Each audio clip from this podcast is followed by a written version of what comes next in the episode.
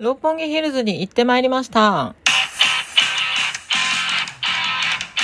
皆さんおはこんばんにちは。ニューハーフという男でも女でも経験できない特殊な生き方をしているスザンヌ美咲が暴く LGBTQ 性のお悩みぶっ込み案件スザンヌ美咲の秘密の花園性転換あり美容整形あり聞くだけで男の肉体を女にトランスさせてします。えー間違えた。トランスさせてしまうラジオトーク公式番組でございます。本日も笑顔、ハート、ネギボタンをポチポチ押しながら聞いていてくださいませませ。というわけで本日のお題がこちら。八神サラママと六本木でニューハーフあるある性転換話をやってきたよおい、拍手だよ。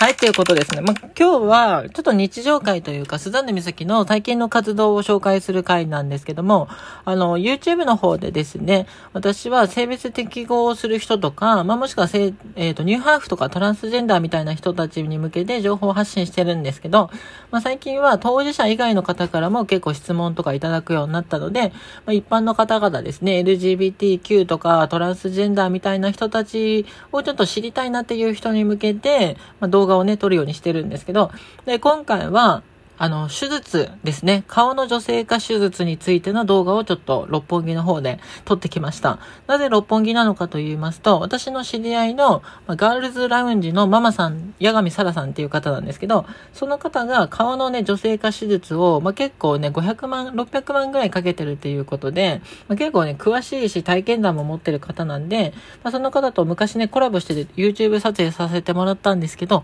その時の YouTube 動画が結構人気で、再生回数も伸びてて、結構反響もあったので、まあ、それの、何ですか？あの、さらに詳しく今回聞いていこうっていう形で、あの、顔の整形手術について、そう、六本木に行って聞いてきたということですね。で、この八神沙羅さんは、あの、前はね、歌舞伎町で働いてたんですけど、まあ、ちょっとコロナが蔓延しだしたぐらいから、自分のお店をね、オープンさせまして、今、六本木の、えっ、と、お店がジニーっていうお店なんですけど、そういう六本木で自分のお店を出してますよってことなんで、YouTube ではそのお店の方の紹介もさらっとしてますって感じです。で、この顔面女性化手術については、ちょっと初めて聞いたっていう人もいると思うんですけど、男と女って結構顔の骨格が違うんですよね。人間ってあんまりその男女の骨格とかそこまで大きく差はないんですけど、これがね、チンパンジーとかオランウータンとかゴリラとかだとね、本当メスとオスのね、頭蓋骨の骨格ってめちゃくちゃ違ってて、オランウータンのね、あの、オスの骨格とメスの骨格とか見た時マジでびっくりします。え、こんなに違うの？ってびっくりするんですけど、うん。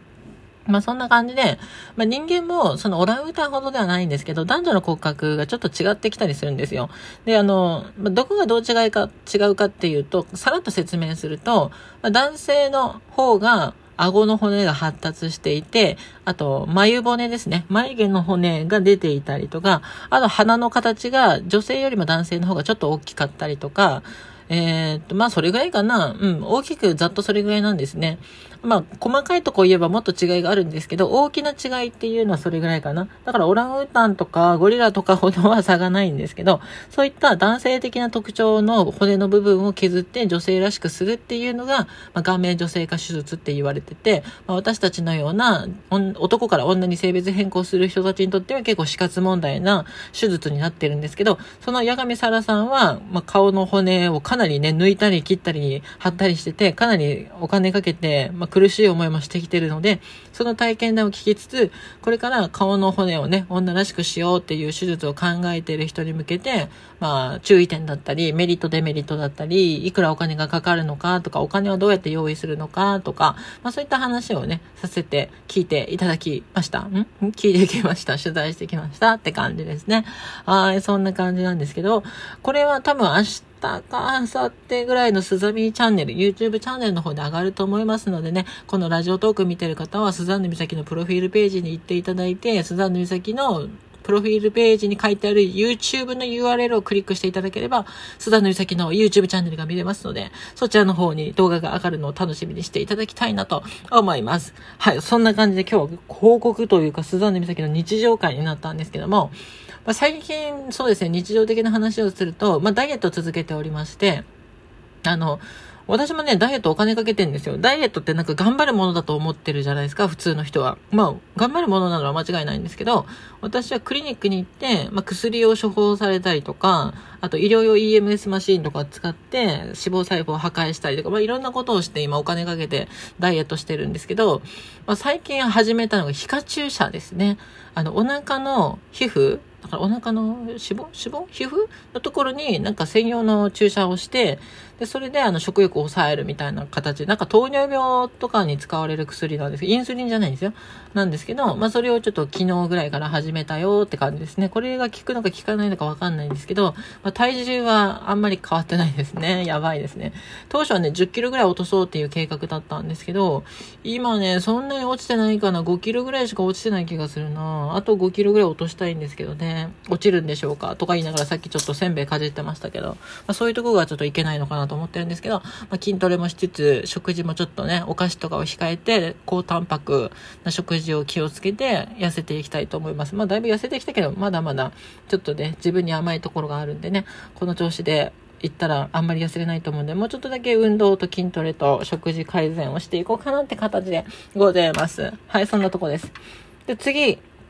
ね、お便りいただいてるので、お便り読み上げたいと思います。えー、ゆきさんからのお便り、あ、ゆきさんはですね、あの、昨年度に、昨年度末か、に、あの、お子さんのことでですね、コメントをいただいてたんですけども、その自己報告みたいな形ですね、読み上げます。みさき様、昨年は本当にお世話になりました。あなた様からの一押しがなければ、決断はできなかったと思っています。娘の治療は血液検査などしながら慎重に進めていくそうです。憧れの女子制服を着て、楽しい学校生活も始まりました。学校側も配慮していただき、問題なく過ごしているそうです。自宅で3ヶ月女の子として過ごしていたので、スムーズの移行ができているそうです。